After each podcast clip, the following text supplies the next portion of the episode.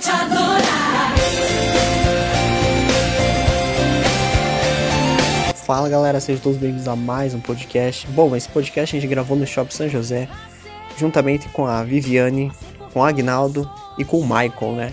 Foi um podcast onde a gente teve a oportunidade de falar um pouco sobre Deus. Eu fiz algumas perguntas para eles, né? Foi um podcast bem rápido que a gente gravou, mas eu acho legal e é, eu espero que vocês gostem. E bom, vamos começar, né?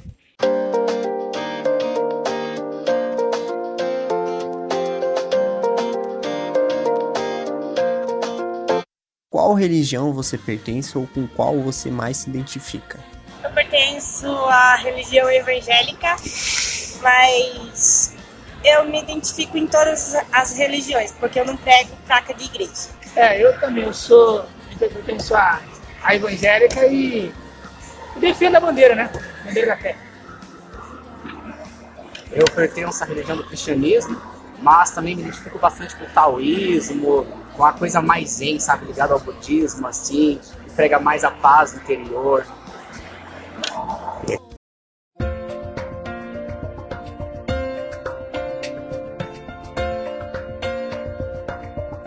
Hoje eu quero te adorar. Em que nível você se considera uma pessoa religiosa? Bem, eu me considero, ao nível de religião, hoje, no dia de hoje, 30% apenas de 100%, porque estou numa fase que estou bem desapegado da religião e focado mais na comunhão, né? Porque existe diferença entre religião e comunhão. Então, no meu caso, eu acredito que eu estou aí no caminho, no caminho da, da- de uma crença onde eu acredito 100% em Deus e acredito 100% na soberania e naquilo que Ele pode fazer é, nas nossas vidas. É, Bíblia, tem, um, tem uma passagem na Bíblia né, que diz que nós temos que nascer e morrer todos os dias para nós realmente conhecer quem é aquilo que a gente realmente serve, né? No caso Deus. Então, eu me considero uma pessoa cristã e não religiosa, porque eu vejo que a religiosidade está acabando com muitos cristãos e até mesmo católicos.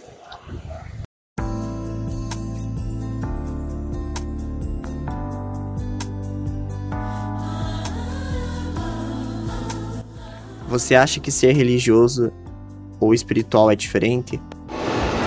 Para mim, existe uma grande diferença entre ser religioso e espiritual. Por quê? Porque o religioso é aquela pessoa que tem um devocional diário, é aquela pessoa que tem dogmas, doutrinas, né? Seja qual doutrina for. O espiritual não. O espiritual é aquela pessoa que é desapegada de tudo isso. É aquela pessoa que prega somente o amor, prega a tolerância e não fica batendo na tecla é, de doutrinas, de regras da igreja, assim por diante. Então, é totalmente diferente uma coisa da outra. Ah, bastante. Vou explicar o porquê. No meu ponto de vista, a minha diferença. O religioso, ele é, ele é aquele camarada, primeiro ele é aquele camarada que acredita em alguma coisa, né? Mas não é porque ele acredita que ele vai processo, né? Vai ali colocar a sua espiritualidade naquilo que ele acredita, né? Eu entendo que ele tem, ele tem o seu certo nível de, a- de acreditar e eu entendo que tudo tem um, um limite. Agora, o cara espiritual, geralmente o cara espiritual, ele já é o cara que já teve alguma experiência no, seu, no mundo espiritual. Ele é o cara, assim, do meu ponto de vista, ele é o cara que ele já é, usou da, da- da- do mundo espiritual e, e ele, então, meu ponto de vista é esse. Ele acredita porque ele já vivenciou o seu momento de espiritualidade, ou ele já expressou em algum momento, seja na fé dele, ah, o seu momento espiritual. Legal. Tá, no meu ponto de vista também, eu acho que há uma diferença entre pessoa religiosa e espiritual. Porque a pessoa espiritual, ela vê com um olho mais diferente, um olho de amor, um olho independente, que, que nem nós estamos falando da religião. Ela olha, independente da forma que a pessoa é, já esmanjando amor. Legal, legal.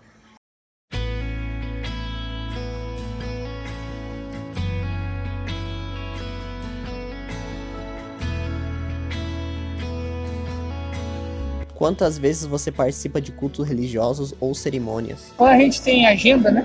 Acho que é quase sempre. Então a gente participa quase quatro vezes quando tem agenda. Na semana isso, tá?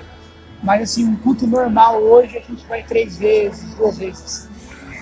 É, nós participamos, eu também, quatro vezes na semana. Legal. E você, Michael?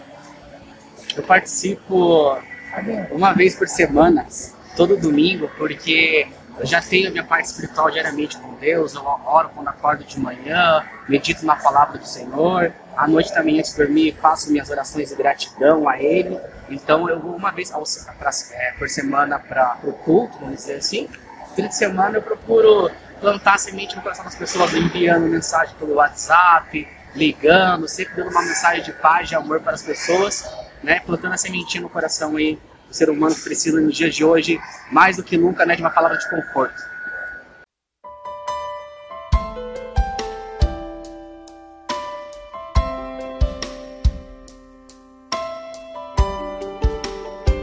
Qual é o nome da igreja ou local religioso que você frequenta regularmente? Bem, a- o local que a gente frequenta é muito importante, né?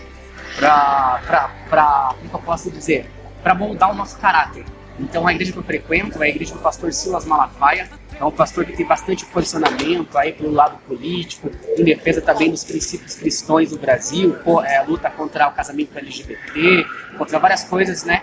Que é contra os princípios cristãos. Então, a igreja que eu frequento é a ADVEC, Assembleia de Deus Vitória em Cristo. É, eu fiz uma mudança de cidade, né? Então, ah, eu vou falar da minha igreja aqui de Curitiba, né? É, a Assembleia de Deus Ministério de Fogo e Avivamento. E eu acredito assim, o meu ponto, né, meu ponto de vista. Tem uma mensagem na Bíblia que diz que a gente é a igreja do Senhor na Terra. O nosso templo é a igreja do Senhor na Terra. Então, é, eu me considero também como uma igreja Senhor. Legal.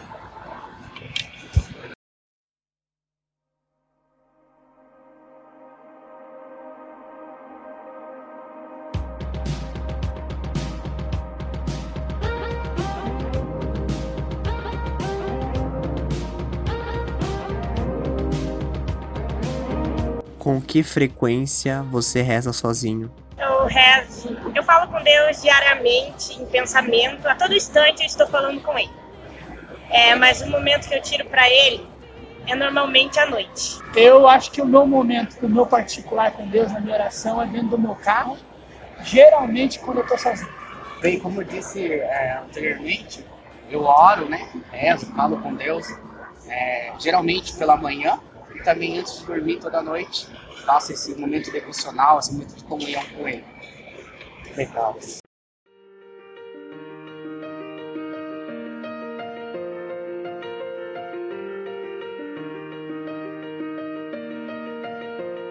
Com que frequência você lê as escrituras da religião que segue? Comecei o estudo agora, mais aprofundado nas escrituras.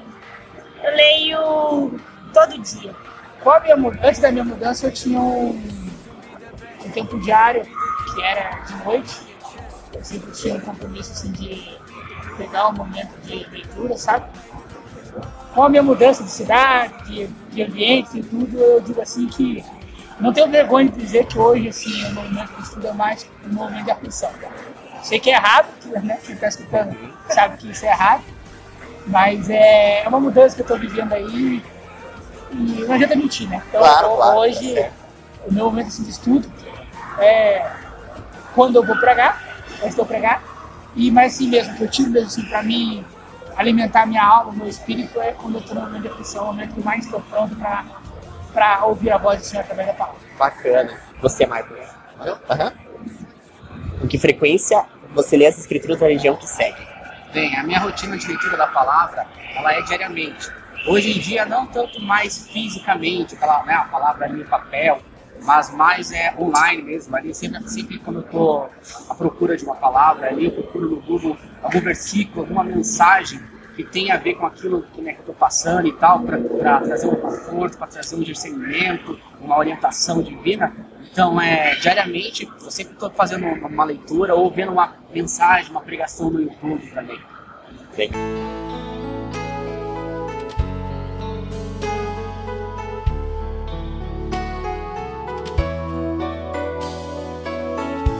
Com quais afirmações das escrituras da sua religião você concorda? Bem, a Bíblia para mim ela é um manual de vida, né? ah, o manual de instrução de vida. É, na, na palavra do Senhor, na Bíblia, eu encontrei as respostas para todas as áreas da minha vida. Para a área de saúde, para a área sentimental, sentimental para a área espiritual, para a área de trabalho. Eu consegui encontrar na palavra do Senhor um livro completo. Para mim, a palavra de Deus, a Bíblia, é um livro completo. Bacana, bacana. Então, no meu caso, eu já tenho mais específico, né? Claro que eu entendo que a Bíblia ela é completa, mas eu sempre tem algum texto que eu acho que é o que mais assim completa ou que acalenta, né? Então, para mim, o Eclesiastes 3, que é um tempo determinado por Deus para todas as coisas, né? Então, lá vai falar sobre o tempo de chorar, o tempo de conquistar, o tempo de perder. Então, assim, para mim, Eclesiastes 3, eu acho que é, assim, ele me ajudou em algumas partes da minha vida, tanto da minha mudança que eu estou tendo agora, então foi a chave para virar o meu. E o que fala Eclesiastes 3? Fala É. Eclesiastes 3 vai dizer que é um tempo determinado por Deus para todas as coisas. É um tempo. Lá vai começar a falar. Há um tempo de chorar, um tempo de sorrir, há um tempo de jogar pedra, há um tempo de juntar pedra. Ele fala, ele fala do lado da perca, mas ele também traz o lado da conquista. Então, Legal. assim, é como se estivesse explicando. Eu perco, mas eu também tenho a oportunidade de conquistar.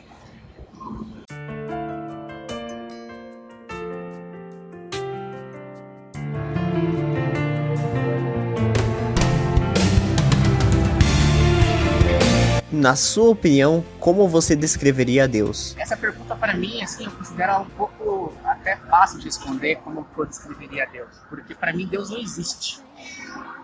E eu, é um pouco polêmico falar, mas para mim só existe aquilo que é criado, que é inventado. Deus não foi criado e inventado por ninguém. Então Deus é, Deus não existe. A partir dele emanou todas as coisas que existem: o universo, a terra, o mar, as pessoas, o ser humano, né? Então Deus não existe, Deus é. E não tem como explicar ele. Pode, como diz aquela música, né? Do gentil ao judeu, do crente ao ateu, ninguém explica Deus. Ninguém consegue definir Deus, porque Deus é soberano, é acima de qualquer raciocínio, de qualquer pensamento humano. Deus está acima de todas as coisas. Esta é minha opinião e minha resposta sobre Deus. Faz a pergunta, Na sua opinião, como você descreveria Deus? faço das mesmas palavras do Marco a minha, mas eu é, cresci escutando e acredito nisso, que Deus é onipotente, onisciente, onipresente. É, Deus ele vai além dos meus conhecimentos. É, acredito e, e posso dizer que tinha que ser pregado mais, que Deus ele não é só do evangélico, Deus ele não é só do católico, Deus ele não é só do religioso, Deus ele não é de uma crença, Deus ele é de um todo. Acredito que a partir do momento que você acredita em um ser como o nosso Senhor, você está dando a oportunidade de vivenciar ou aquela. Eu digo assim que é, teve uma pergunta lá no início que foi bem polêmica, que acho que é, se você juntar junto vai ser bem, bem bacana, é, sobre alguma coisa sobre espiritualidade, sobre Deus, algo parecido assim, que eu digo que é a, me- é a mesma pergunta, só que de uma maneira diferente. É, a Bíblia diz que Deus, Ele é, Ele foi, Ele é, e Ele sempre será Deus. Então, eu termino dizendo assim, passará céu, passará terra, mas a palavra dele não vai passar. Então, ele é o, ele é o meu Deus, o Deus da igreja evangélica, o Deus da igreja católica, o Deus do budista, o Deus do macumbeiro, Deus... Então, às vezes você acredita e prega isso, você vive isso. Bacana. Na minha opinião, eu descrevo Deus como um ser supremo, que ninguém é capaz de explicar, ninguém é capaz de descrever. Mas eu descrevendo como Viviane, eu descrevo ele como meu melhor amigo, como conselheiro, como ajudador das pessoas, como um Deus de amor. Beleza.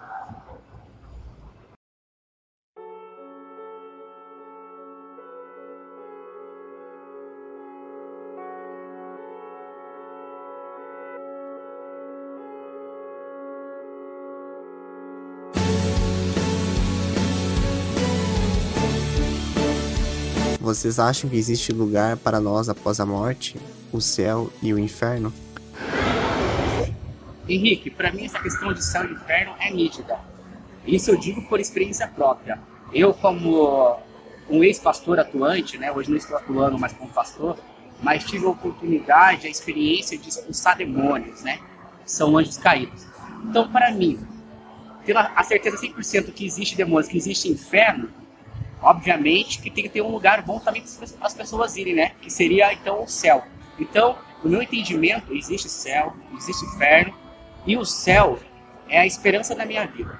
Tudo que eu faço hoje, as minhas ações, as sementes que eu, que eu planto no dia a dia para as pessoas, ajudando as pessoas, fazendo as coisas, é plantando a sementinha para um dia estar no céu, estar na glória com Jesus e viver lá por toda a eternidade. Então, eu acredito 100% no inferno e acredito 100% no céu. Legal. Qualquer pergunta? Você acha que existe um lugar para as pessoas após a morte que fizeram boas obras, o céu, né? E para aquelas que fizeram mal, o inferno? Eu digo assim que, na verdade, o Marco, é, Viviane, quem está participando do podcast, na verdade, sim, ele é uma, ele é uma, uma, uma pergunta bem polêmica. Primeiro aqui a gente tem umas crenças que dizem que é, a pessoa, quando ela morre, ela já vai para o céu. E tem uma outra que diz que não, que é o que a gente prega, que, de, que na verdade ele fica num lugar que, de descanso, esperando o juízo. Né? Isso é o que a gente aprendeu na teologia. Né? Então, assim, ele, é, quando ele morre, é, ele não vai direto para o céu, ele tem, ele tem, que esperar o juízo final, né? que a Bíblia é bem clara em dizer que os primeiros que serão chamados serão os mortos, para o grande julgamento, né? Sim. Então, assim, eu creio naquilo que eu aprendi e que eu estudei, né? É, ele não tem aquele que morre. Ele não sei, não sei se essa é a pergunta, mas estou respondendo da maneira que eu, que eu entendi a pergunta. Uhum. Quando a pessoa morre, é, se prega muito, né, Michael? Que a pessoa vai direto no céu, que já vai andar na rua de ouro, já vai... No... Não, não. A pessoa fica no lugar, tem o um nome, né? Nesse lugar, e ela fica esperando o, o dia do grande juízo. E a Bíblia bem clara dizer é, é, que os primeiros que serão Henrique, Henrique. perdão, Henrique. perdão, os primeiros que serão chamados, não é mulher? Os primeiros que serão chamados, os primeiros que serão chamados serão é, os mortos. Sim.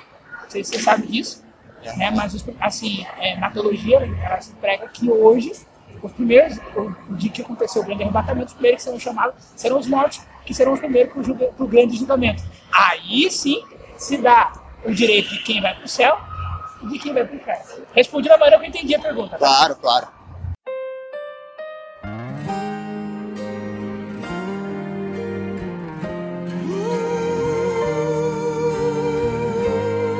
Com que frequência você recorre à religião para resolver problemas da sua vida? Eu recorro a Deus momento, antes mesmo de surgir o problema, eu já estou recorrendo e pedindo para Ele me dar livramento, porque sabemos que nesta vida é uma vida de lutas e de batalhas, é uma vida de conquista e de perda. E no momento da aflição, que, nós, que o ser humano, nós recorremos mais, é no momento de perda.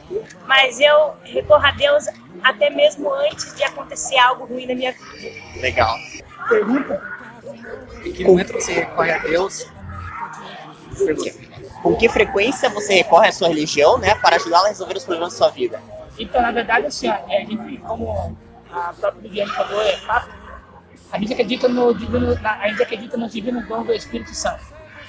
Então, assim, eu acredito assim, que antes de acontecer o problema, Deus já nos mostra e Deus já nos dá a saída. Ou seja, então a gente já ora antes de acontecer o problema. Tá certo. Michael? Eu dificilmente nos dias de hoje, assim, depois de um bom, um longo período de estudo, recorro a Deus para resolver problemas. Porque eu tenho o entendimento e a consciência que a maioria, 99,9% dos problemas que eu vivo, sou eu mesmo que faço eles. Então eu recorro à minha própria consciência, tento corrigir o rumo da minha vida, tento corrigir minhas atitudes, tento lutar contra os meus sentimentos ruins e procuro eu mesmo debater dentro de mim aonde que eu estou certo, aonde que eu estou errado, corrigir e seguir em frente e aprender com meus erros. Na maioria das vezes, eu recorro a mim mesmo. Beleza. Bom, pessoal, esse foi o nosso podcast. Infelizmente, ele não ficou tão bem gravado assim. A gente, eu tentei levar os microfones do shopping, porém foi isso que a gente conseguiu gravar. Eu sei que é, alguns momentos ali o áudio deu uma dá umas falhadas e fica um pouco às vezes ilegível, mas foi isso que a gente conseguiu gravar com eles, tá? Lembrando que eu vou deixar nas redes sociais a rede social da Viviane, né? Para vocês conhecerem. Também as redes sociais do Gimito, o Instagram e o nosso canal de cortes, Gimito Animação. Lembrando que o nosso próximo podcast a gente recebe a Amy para falar sobre recursos humanos, tá bom? E é isso, vamos ficando por aqui. Até a próxima.